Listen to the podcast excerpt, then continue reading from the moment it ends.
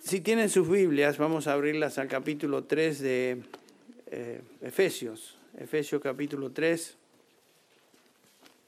Continuamos en nuestro estudio de esta preciosa epístola, donde estamos examinando en particular la, segunda oración de Pablo en, la misma,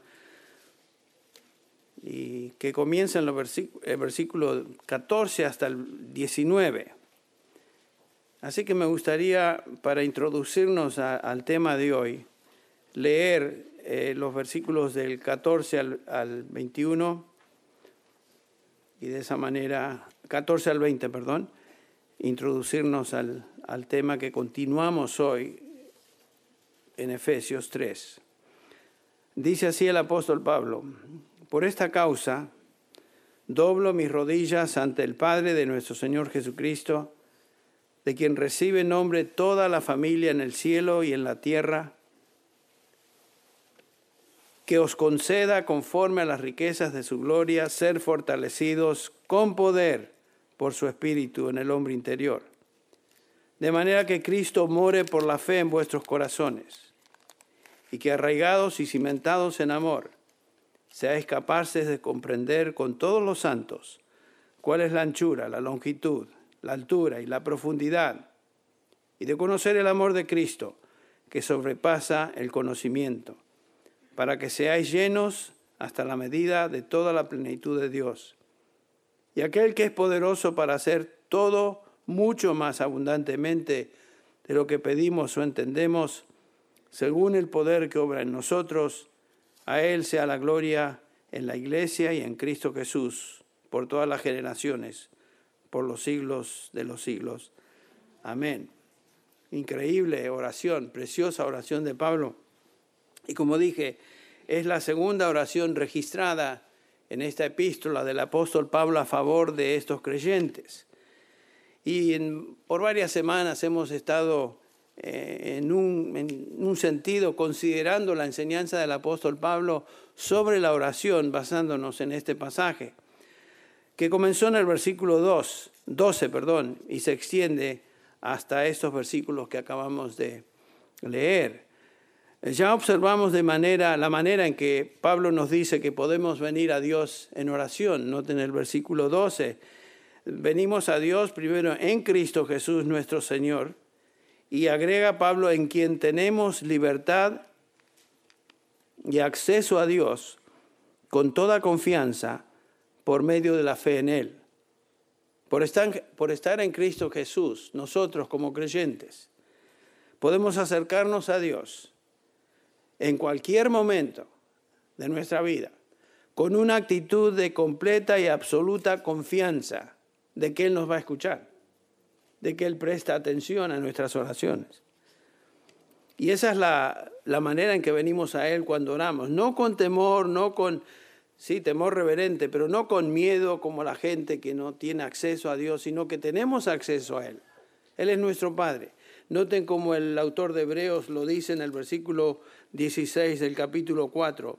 Por tanto, acerquémonos con confianza, el mismo, el mismo tono, al trono de la gracia, para que recibamos misericordia y hallemos gracia para la ayuda oportuna. Todo hijo de Dios tiene acceso al Padre y puede acercarse al Padre con toda confianza, sin temor alguno que va a ser que no va a ser rechazado.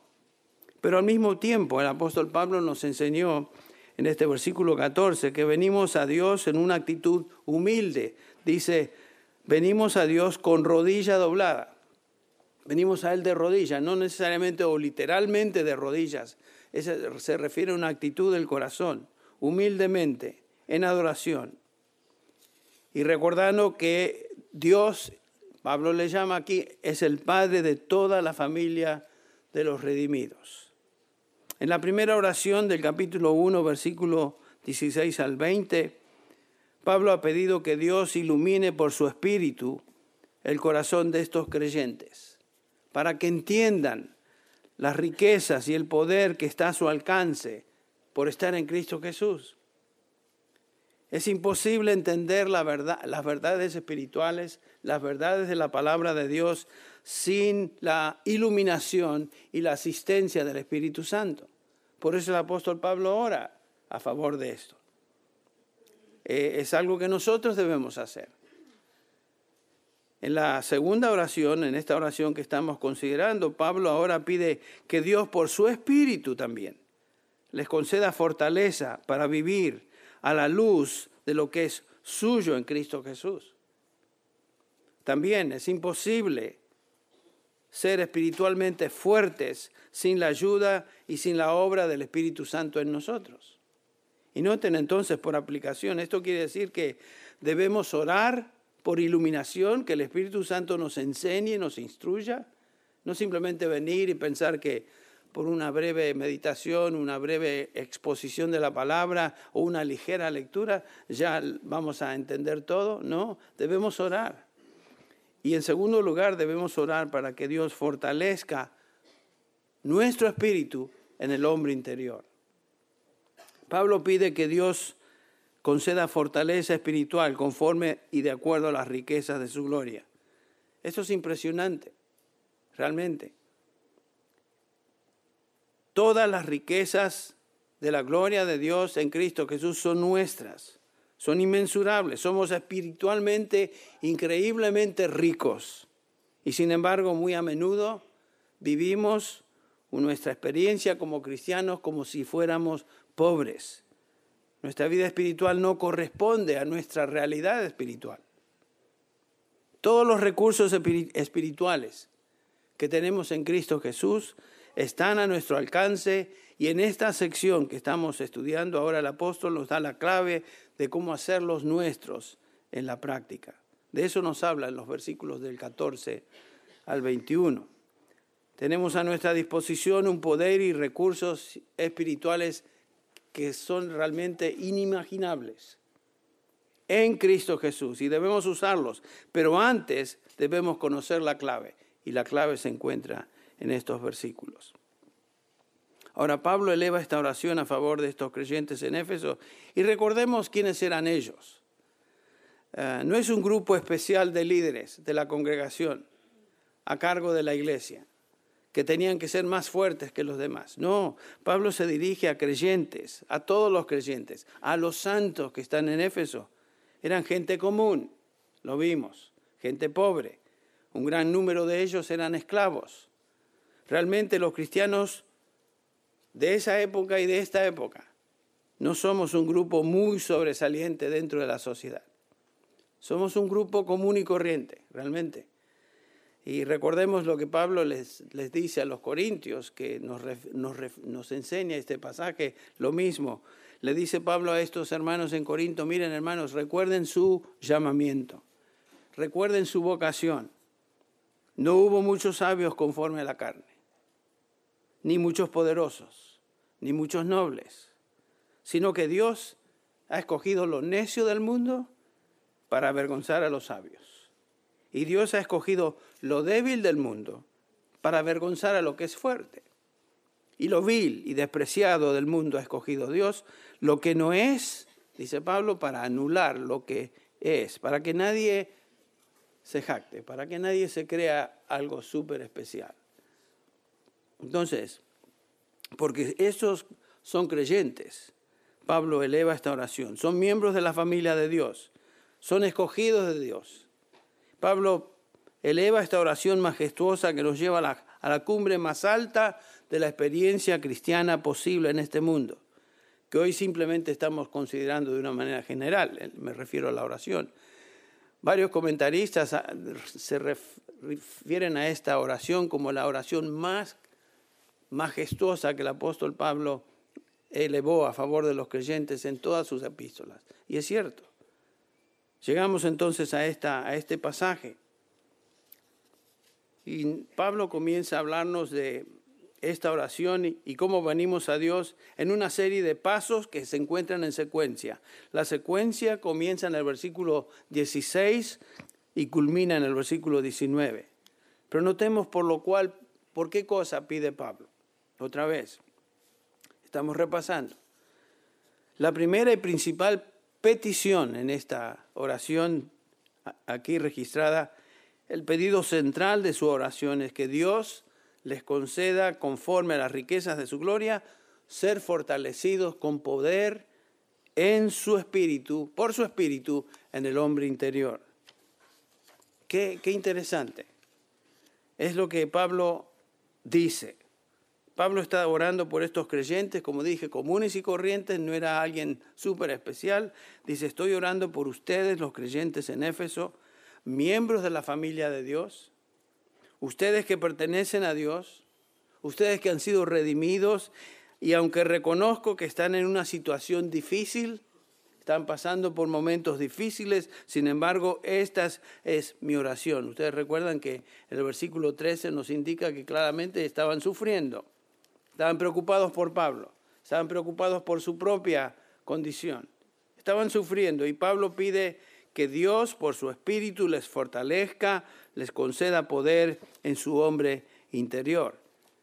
Hicimos la pregunta la última vez, ¿a qué se refiere Pablo con esto del hombre interior? Bueno, él expresa o explica el hombre interior en una comparación que vimos en 2 Corintios 4:16, cuando dice, por tanto no desmayamos, antes, aunque este nuestro hombre exterior se va desgastando y, todos estamos de acuerdo con eso, ¿no? Cada vez que nos vemos en el espejo tenemos que decir amén a lo que Pablo dice acá. Este hombre exterior se va desgastando, sin embargo el interior se renueva día a día. En Romanos 7:22 Pablo se refiere a este hombre interior otra vez, dice, porque según el hombre interior me deleito en la ley de Dios. Esa es la, la manera de hablar de un verdadero creyente. Me deleito en la ley de Dios, pero veo otra ley en mis miembros. Y ahí comienza a hablar de eh, el hombre exterior. Pablo está haciendo una comparación entre el hombre interior, o sea, el hombre redimido, y el hombre exterior. Es obvio que el hombre interior en el cristiano es el hombre que tiene vida espiritual. Se renueva, dice Pablo. Se deleita en la ley de Dios. El hombre interior es la nueva criatura en Cristo. El hombre que tiene vida de Dios en su espíritu. Ese es el hombre interior. El hombre que no ha sido regenerado no está consciente de, del hombre interior en el sentido que Pablo nos habla aquí. El hombre no redimido, piensen en esto, no conoce nada acerca del hombre interior y solo vive consciente de su hombre exterior. Él vive solo en la carne, la vida de su cuerpo. No entiende nada de la vida espiritual. Toda su vida se limita a lo físico, a lo psíquico, a sus sensaciones dentro de sí. Las cosas que pueden ser vistas, las cosas que pueden ser palpadas, o sea, la vida de los sentidos. Y eso es todo. Eso es todo. Eso es trágico. Esa es la única vida que, el hombre natural conoce y está limitada a su cuerpo y sus facultades. Pablo nos habla de este hombre exterior en su condición natural. Por ejemplo, nos, nos, dice Pablo en Romanos 3, conocen bien ustedes este pasaje, está escrito, no hay justo ni aun uno, no hay quien entienda, no hay quien busque a Dios, todos se han desviado, aún se hicieron inútiles. No hay quien haga lo bueno, no hay ni siquiera uno. O sea, esta es la situación de una, de una persona que no conoce a Dios. Esa es su condición. El hombre natural actúa de acuerdo a su naturaleza pecaminosa y no tiene otra opción o posibilidad. Por eso Pablo, unos capítulos más adelante, en, adelante, en Romanos 8, 5, dice, porque los que son de la carne o sea, los que el hombre natural, los que pertenecen al cuerpo nada más, ponen la mente en las cosas de la carne. Porque la mente puesta en la carne es muerte, dice Pablo. Sea que la mente puesta en la carne, versículo 7, es enemiga de Dios porque no se sujeta a la ley de Dios, pues ni siquiera puede hacerlo. Noten que el hombre natural, en su estado normal, en su estado del cuerpo, e, está incapacitado, absolutamente incapacitado, dice Pablo en 1 Corintios 2, 14, el hombre natural no acepta las cosas del Espíritu de Dios, porque para él son necedad y no las puede entender porque se disciernen como espiritualmente. Ya vimos la condición del hombre natural en este capítulo, en este, esta epístola que estamos estudiando, en el capítulo 2, versículos del 1 al 3. Pablo nos ha descrito perfectamente la condición del hombre natural, el hombre sin Dios, el hombre que vive simplemente en su cuerpo, en, su, en sus deseos.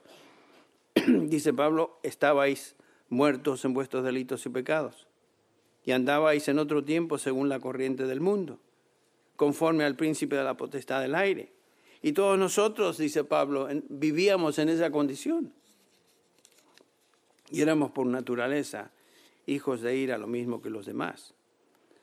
Estas son personas, hombres y mujeres sin recursos espirituales, guiados por el diablo, guiados por su carne y haciendo la voluntad de su carne y es todo lo que conocen y saben hacer. En contraste, un cristiano ha recibido nueva vida por el Espíritu de Dios. Un cristiano conoce el significado, como dice Pedro, de ser partícipe de la naturaleza de Dios y por el Espíritu de Dios que reside en él. Primera de Juan 3, 9 nos dice que la simiente de Dios permanece en él, hablando de un creyente. El Espíritu de Dios está en él y permanece en él. Y porque el Espíritu Santo está en nosotros, dice Pablo, nuestro hombre interior se va renovando. Aunque el exterior se va desgastando y finalmente morirá. Y porque el Espíritu Santo está en nosotros, podemos tener esa esperanza. Pregunta que me gustaría que pensemos en esta. ¿Eres consciente de ese hombre interior? ¿Sabes que estás de lo que estamos hablando? ¿Conoces todo lo que es tuyo por tener un nuevo hombre? Y porque el Espíritu de Dios está en ti. Qué triste es cuando como cristianos operamos y vivimos como si no tuviéramos recursos espirituales. Esa es la tragedia. Perdón. Piensa en algunas de las áreas de tu vida donde estás siendo derrotado o derrotada. Tus malos pensamientos, tu incredulidad, tus palabras tu impaciencia, tu enojo, tu falta de amor, tu orgullo, lo que sea. La derrota espiritual en esa área tiene esta razón. Es porque tu hombre espiritual, tu hombre interior, perdón, es débil. Tu hombre interior es débil. Esa, es la razón por la cual sufrimos derrotas y sufrimos todo tipo de situaciones que nos causan consternación espiritualmente hablando, porque nuestro hombre espiritual es débil. Y por, e, porque esto es cierto, entonces Pablo ora, ora por estos creyentes y les dice que eleva esta oración a favor de ellos. Pablo eleva esta oración a Dios a favor de los creyentes que como nosotros eran cristianos comunes y corrientes, quienes estaban pasando por momentos difíciles. Ellos necesitaban fortaleza espiritual nosotros necesitamos fortaleza espiritual. No pasa un día sin darnos, sin darnos cuenta que necesitamos fortaleza espiritual. Necesitamos crecer y madurar en nuestra fe. Este es el contenido básico de las oraciones de Pablo a favor de todos los creyentes en sus epístolas. Preocupado en su crecimiento, preocupado en su madurez, preocupado en, en la fortaleza espiritual de cada uno de ellos. Filipenses 1, 9 al 11 dice Pablo, esto pido en oración, que vuestro amor abunde más y más en conocimiento verdadero, en todo discernimiento, a fin de que os escojáis lo mejor para que seáis puros e irreprensibles para el día de Cristo, llenos de fruto de justicia, que es el por medio de Jesucristo para gloria y alabanza de Dios. Noten Colosenses 1 otra vez, versículos 9 al 11 que leímos hace un rato.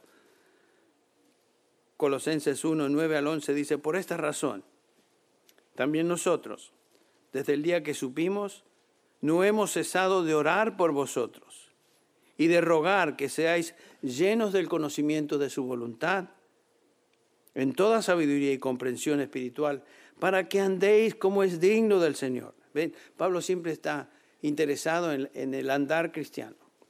Y ora, agradándole en todo, dando fruto en toda buena obra y creciendo en el conocimiento de Dios, y noten esto, fortalecidos con todo poder según la potencia de su gloria, para obtener toda perseverancia y paciencia con gozo.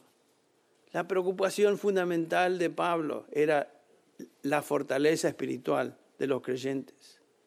Pablo podría haber pedido en estas oraciones por muchas cosas y sin duda estaba preocupado por las necesidades particulares que ellos tenían. Había necesidades físicas, había necesidades de enfermedad, etc.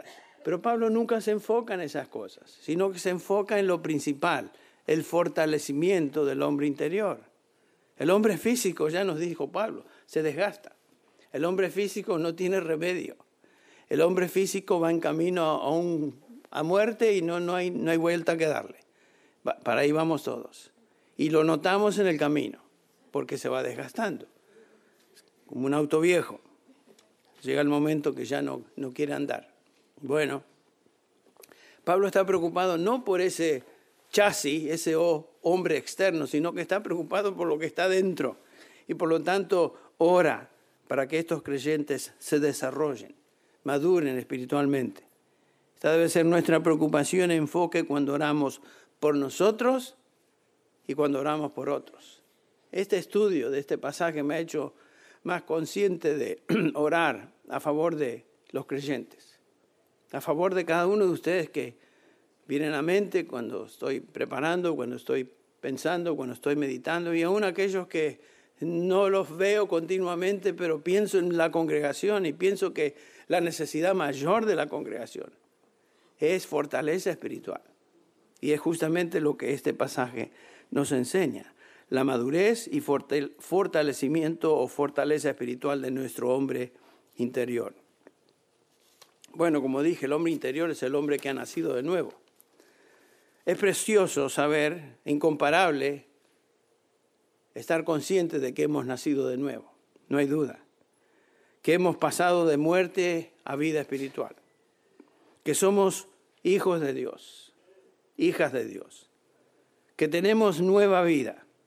Eso es precioso. Pero es solo el comienzo. Es solo el comienzo. Ser un bebé es solo una etapa en la vida de una persona. Ahí no termina todo. Dios desea y manda que crezcamos en nuestra fe, crezcamos en nuestro conocimiento de Dios, de tal manera que como Pablo aquí nos dice, Cristo more o habite, se sienta en casa, estaremos viendo esa, el versículo 17 la próxima vez, por fe en vuestros corazones y seamos arraigados y cimentados en amor y todo lo que el resto de estos versículos nos enseñan. Dios desea eso para nosotros. Pablo estaba consciente de eso, por eso él ora, él ora, porque la fortaleza espiritual, así como la, el conocimiento espiritual, no es algo automático. Demanda del poder y la guía, dirección y la sabiduría del Espíritu Santo. Pablo está consciente de eso. Por eso ora. No podemos sentirnos cómodos con una experiencia cristiana superficial. Tristemente hay gente, hay creyentes, que piensan, bueno, yo soy cristiano, gracias a Dios por eso, me convertí en tal lugar, en tal fecha, trato de ser activo en mi iglesia, asisto, doy ofrendas, trato de ser un creyente normal y conformarme con el hecho de que tengo vida eterna. Si esa es la postura, si esa es la actitud de un creyente, está negando absolutamente esta doctrina que Pablo está enseñando aquí. No es suficiente ser bebito en Cristo. No es suficiente. Es el principio. Nuestro deber es crecer y madurar en nuestra fe, ser fuertes en nuestro hombre interior. Tal vez hago la pregunta, me la hago a mí, pero se la hago a ustedes también. ¿Dónde te encuentras hoy en tu vida espiritual? ¿En qué etapa te encuentras?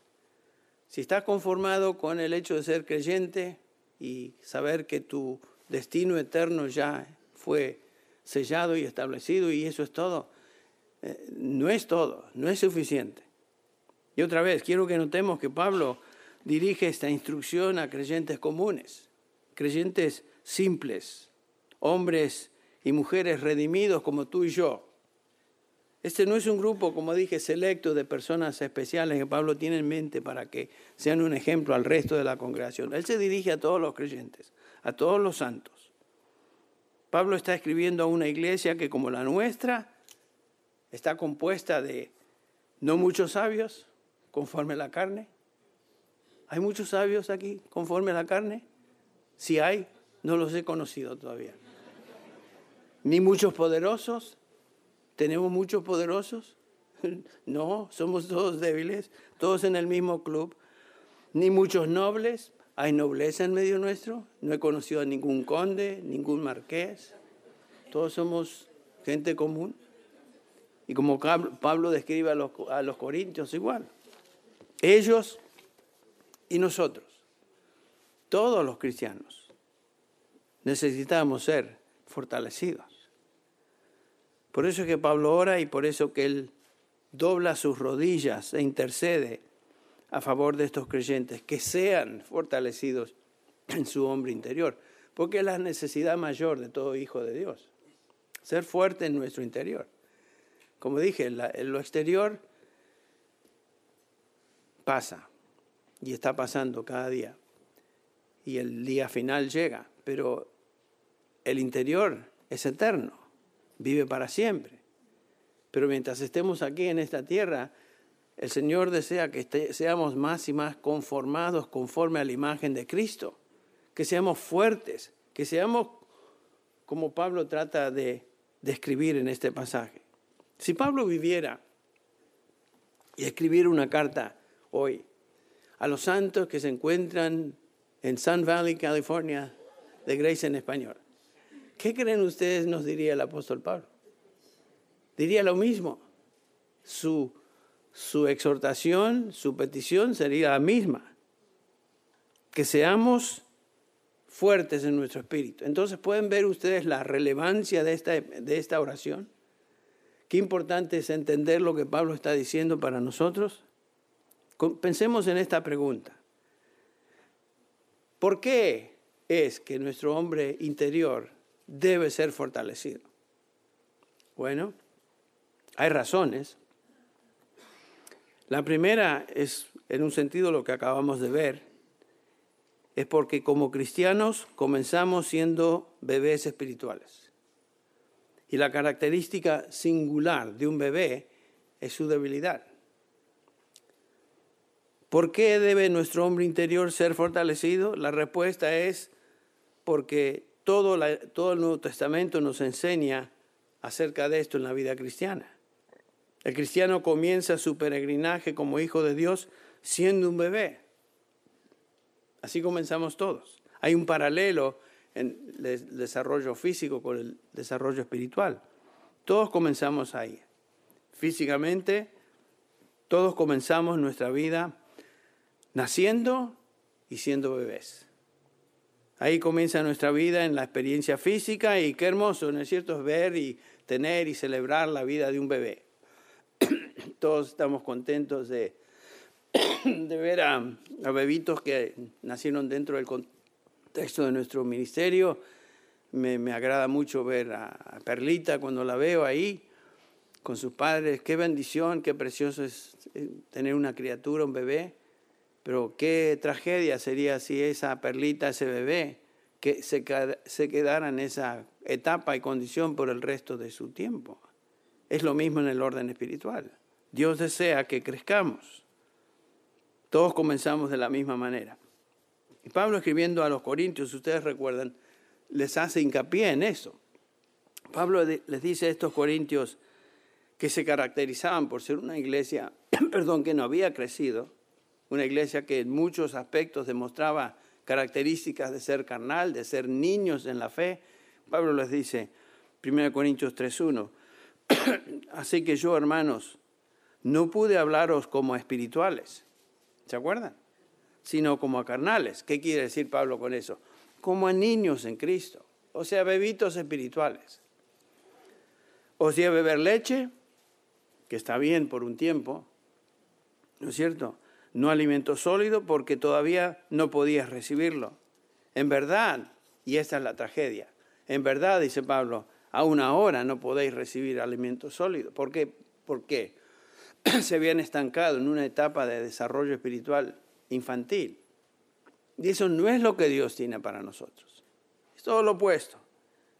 El bebé espiritual ha comenzado a vivir y necesita crecer, ser fortalecido, y el bebé por, el bebé por naturaleza es débil, es ignorante, ah, es inocente, necesita alimento, necesita protección, perdón, reconoce, no reconoce lo que es peligroso, ¿no es cierto? Un bebé, un chico, un infante, se mete cualquier cosa en la boca, no distingue, lo que es nutritivo a lo que es venenoso.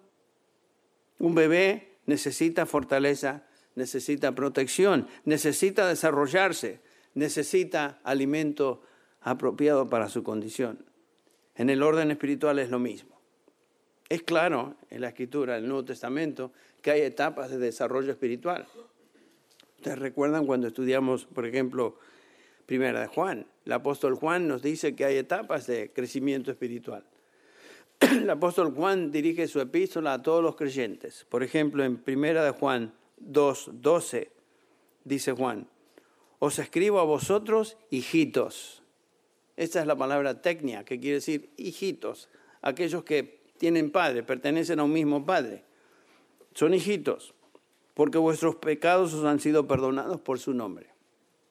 Os escribo a vosotros, padres, porque conocéis al que es desde el, desde el principio. Os escribo a vosotros, jóvenes, porque habéis vencido al maligno. Hijitos, noten eso, jóvenes y padres. Eh, Juan está hablando de tres etapas de desarrollo en la vida cristiana. Así él lo dividió. El punto es este, que la vida cristiana, el desarrollo espiritual, cada uno de nosotros pasamos por etapas. ¿En qué, ¿En qué etapa estamos cada uno de nosotros?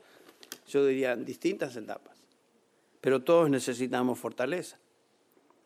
Por esta razón, porque comenzamos como creyentes a un nivel de infantes, es que necesitamos ser fortalecidos.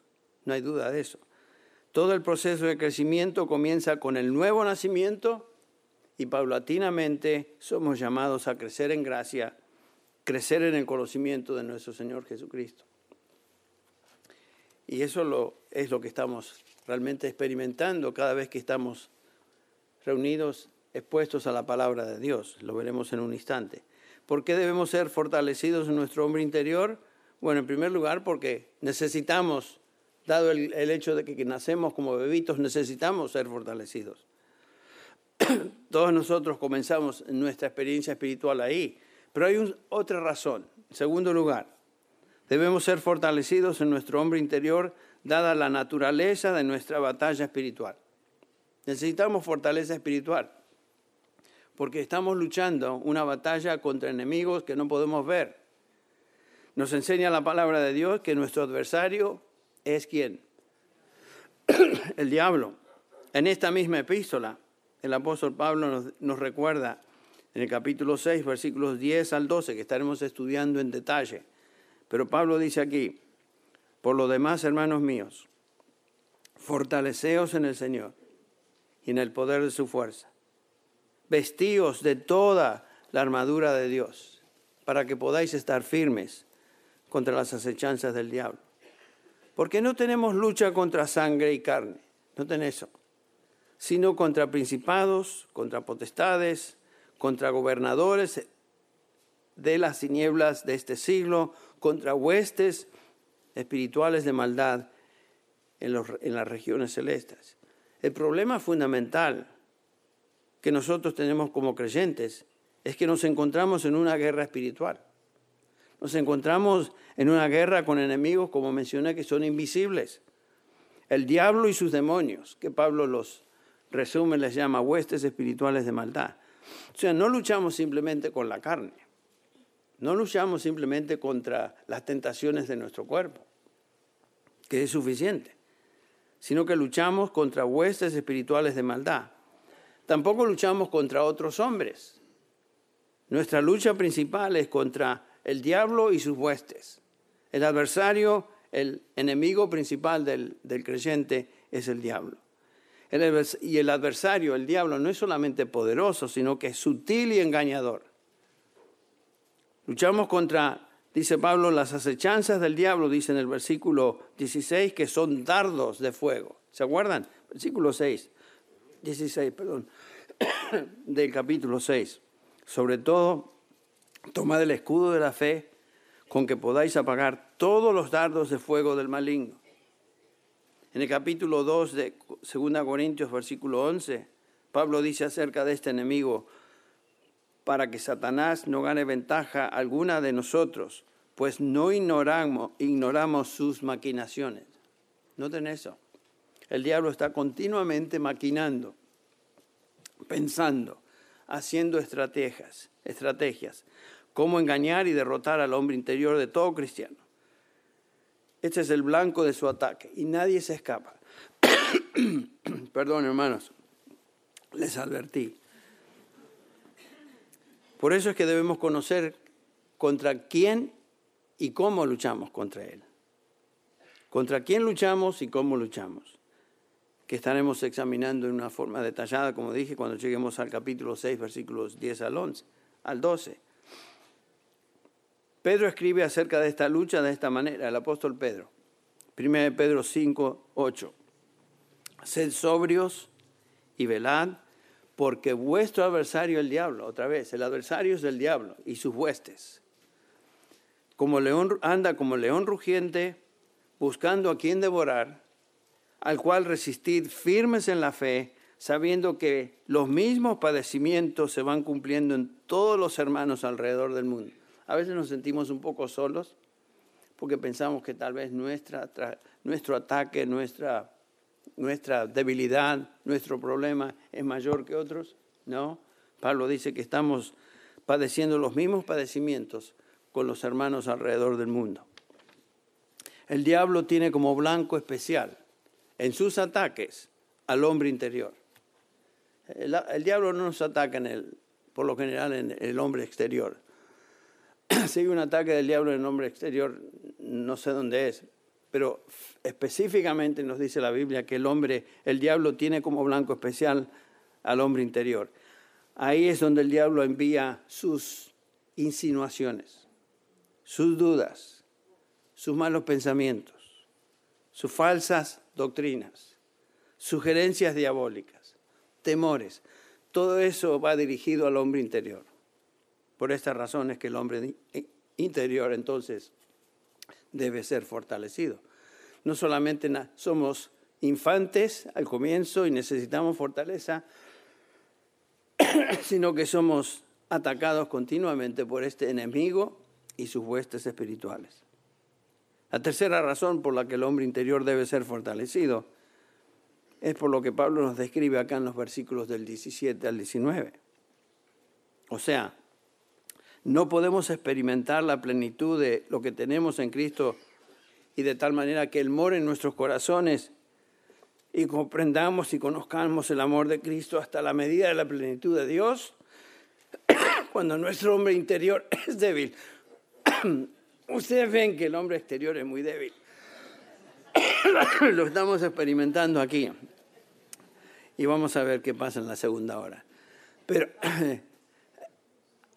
Disculpen, hermanos, pero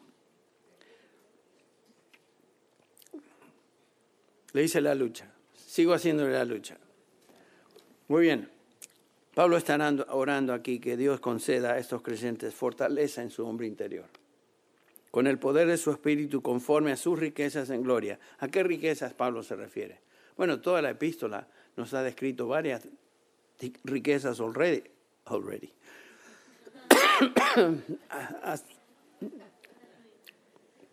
Ustedes recuerdan que Pablo comienza su epístola diciendo, diciéndonos que hemos sido bendecidos con toda bendición espiritual en los lugares celestiales en Cristo. Versículo 4 dice, fuimos escogidos en Él antes de la fundación del mundo. Noten que Dios nos escogió, nosotros no escogimos a Dios, Él nos escogió esa es una tremenda bendición. El versículo 7 nos dice que en Cristo tenemos redención, el perdón de nuestros pecados. Increíble bendición. El, versículo 9 nos dio a conocer el misterio de su voluntad. Increíble bendición. Nos dio una herencia con Cristo, versículo 11. Fuimos sellados con, en Él por el Espíritu Santo, versículo 13. Nos dio vida juntamente con Cristo, capítulo 2, versículo 5. Con Él nos resucitó y nos sentó en los lugares celestiales Versículo 7, todo esto según las sobreabundantes riquezas de su gracia por su bondad para con nosotros en Cristo Jesús. Cristo Jesús. Y en el versículo 8 otra vez nos repite Pablo, por gracia habéis sido salvados. Versículo 10, somos hechura suya. Todas estas son riquezas espirituales. Son innumerables. Y en esta oración Pablo eh, no está pidiendo que Dios les dé más riquezas, ya las tienen sobreabundante, riquezas, sino que Pablo pide que Dios les conceda ahora como creyentes ser fortalecidos y vivir conforme a las riquezas que son suyas en Cristo Jesús. Ya tenemos todo lo necesario para la piedad, dice Pablo, dice Pedro, para vivir la vida cristiana. Tenemos todo. lo que necesitamos ahora es fortaleza en el hombre interior.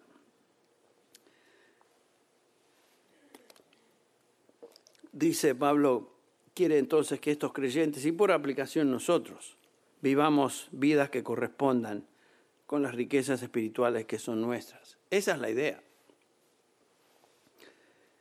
Otra vez repito, qué, qué incoherente, qué triste para un cristiano es vivir una vida cristiana mediocre, realmente, si pensamos. Una vida cristiana derrotada. Qué incoherente es eso, cuando hemos sido bendecidos con toda bendición espiritual, cuando poseemos en Cristo todas las riquezas necesarias para vivir en la piedad y la obediencia. Lo primero que necesitamos es ser fortalecidos en nuestro hombre interior. Necesitamos fortaleza en nuestra mente, en nuestro corazón, en nuestra voluntad, la parte interna de nuestro ser que en contraste al hombre exterior no se desgasta con el tiempo, sino que es eterna. Dios por su Espíritu es el único que puede y lleva a cabo esta obra de fortalecimiento del hombre interior. El Espíritu Santo. Por eso es que Pablo ora, que, el Padre os dé conforme a las riquezas de su gloria el ser fortalecidos en el hombre interior por su Espíritu. Esa es su petición. Es la obra del Espíritu Santo quien, quien nos convenció de pecado, quien nos dio vida, quien nos concedió la fe para creer. Este es el mismo Espíritu que fortalece nuestro hombre interior. Ahora, tanto en lo físico como en lo espiritual, el crecimiento y fortaleza no suceden de la noche a la mañana. Es cierto. Eh, qué lindo sería ser convertido, venir a Cristo, ser transformado y a partir de ese momento ser un gigante espiritual, ser fuerte espiritualmente. No sucede así. En los planes y providencia de Dios y en su soberana voluntad no fue así. El crecimiento o fortaleza espiritual no es automática, sino que demanda de nosotros disciplina. Disciplina. Pablo está pidiendo en oración fortaleza interna por su espíritu. No es simplemente una opción casual, sino que es algo que debemos hacer continuamente. Pedir que el Señor nos fortalezca. Es lo primero que debemos hacer. Estoy eh, más que nunca en mi tiempo devocional, mi tiempo a solas con el Señor en la mañana, pidiendo que el Señor, por favor, Señor, fortaleceme este, en este hombre. Y no permitas que otras cosas me distraigan. Es algo que debemos hacer. Pablo le recuerda a Timoteo, ¿se acuerdan? Disciplínate a ti mismo para la piedad. Disciplina implica esfuerzo y enfoque continuo, orar sin cesar. Por supuesto, no solamente oramos, sino que examinamos, meditamos la verdad de Dios en su palabra. Debemos hacer eso. Orar con estudiar, orar con meditar. Eh, eh, Hechos capítulo 6, versículo 4, dicen los apóstoles, apóstoles, recuerdan, la prioridad del ministerio, nosotros nos dedicaremos a la oración y al ministerio de la palabra. Qué interesante estos dos elementos, la oración y la palabra. La oración y la palabra van juntos para el crecimiento y la edificación. Eh, en 2 Timoteo 2.7 Pablo le dice a Timoteo, Timoteo, mira, considera lo que te digo. En otras palabras, pon tu mente en lo que te digo. Y después el resultado será, el Señor te dará entendimiento en todo. Pero según Pablo, Dios hace su obra por medio de la renovación de nuestro entendimiento. En la medida que meditamos y estamos expuestos a su verdad revelada, el Señor lleva a cabo su obra. En Romanos capítulo 12, versículo 2, Pablo le recuerda a los creyentes aquí, no os conforméis a este siglo, sino transformaos por medio de la renovación de vuestro entendimiento, para que comprobéis cuál sea la buena voluntad de Dios, agradable y perfecta. Cuando el hombre interior en un creyente es regularmente nutrido, es renovado en la palabra de Dios y busca hacer la voluntad del Espíritu en la palabra, este creyente experimenta fortaleza espiritual. No hay duda. Todo ejercicio espiritual, la lectura de la palabra, el estudio, la meditación de la palabra, en un espíritu de oración, pidiendo que el Señor nos dé entendimiento y fortaleza, son cosas que Él utiliza y contribuyen para nuestra fortaleza espiritual. En la medida que hacemos eso, crecemos en fortaleza, crecemos en entendimiento y fortaleza. Y para terminar, una palabra de ánimo. Tal vez alguno esté luchando en su hombre interior observando derrotas que ha experimentado como cristiano y tal vez estés tentado a pensar que esta vida de fortaleza espiritual es algo alcanzable simplemente a algunos, que yo no puedo llegar a ese nivel. Bueno, como claramente estamos observando, Pablo no se dirige a algunos, se dirige a todos los santos. La instrucción de Pablo es que él pide fortaleza espiritual del hombre interior, la, cual no es la marca de una clase especial de creyentes, sino que es la marca de todo cristiano que se somete a la voluntad de Dios en su palabra. Esa es una experiencia que cada uno de nosotros tenemos a nuestro alcance. La fortaleza del hombre interior no es solo alcanzable para todos, sino que es el deber de todos. Pablo se dirige a los santos que están en Éfeso a los redimidos de Dios que están en Éfeso, en Asia Menor, a los redimidos de Dios en Roma, a los redimidos de Dios o santos de Dios en Los Ángeles, o, donde sea que los santos se encuentren. ¿Qué es el resultado de esta fortaleza espiritual en el hombre interior? Es lo que leemos en los versículos que siguen, versículos del 17 al 19. Y vamos a leer para concluir esto hoy doblo mis rodillas, pide fortaleza espiritual y noten los resultados. De manera que Cristo more por la fe en vuestros corazones. Versículo 17. Y que arraigados y cimentados en amor, seáis capaces de comprender con todos los santos cuál es la anchura, la longitud, la altura y la profundidad. Y de conocer el amor de Cristo que sobrepasa el conocimiento para que seáis, noten esto, seáis llenos hasta la medida de toda la plenitud de Dios. Esto es posible para cualquier cristiano. No es simplemente limitado para algunos super piadosos. Es algo que cada uno de nosotros podemos disfrutar y experimentar.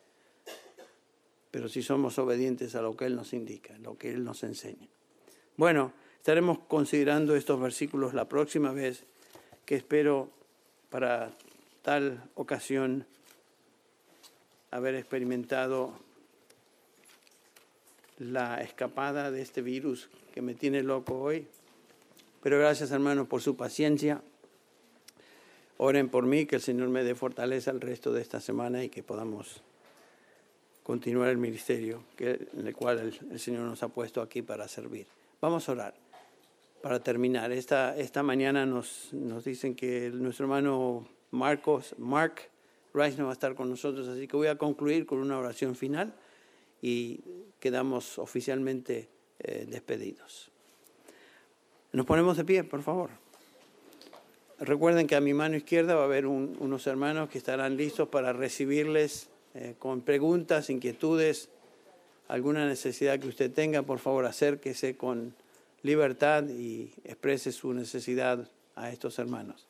Vamos a orar. Padre, estamos conscientes de nuestra debilidad.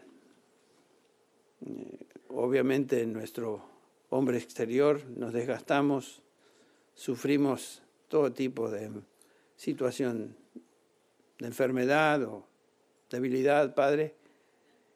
Y Señor, en nuestro hombre interior nos enseña tu palabra que, que tú nos renuevas. Eh, no es algo automático, es algo que demanda disciplina de nosotros. Señor, ayúdanos a tomar como prioritario esta oración de fortaleza espiritual en el hombre interior. Que no sea una oración casual de vez en cuando o sin pensar. Padre, fortalécenos en el hombre interior.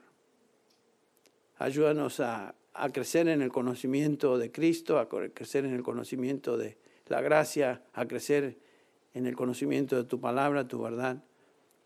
Y Señor, ser fortalecidos día con día. Señor, es nuestro deseo ser hijos tuyos eh, fuertes en Cristo Jesús.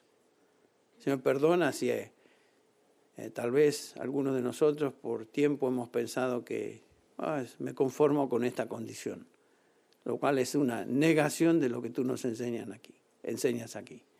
Padre, que tu espíritu instruya, que tu espíritu dé convicción a cada uno de tus hijos así, aquí, y que seamos hijos eh, obedientes hijos, fortalecidos por tu Espíritu en la medida que somos obedientes a lo que tú nos instruyes a hacer.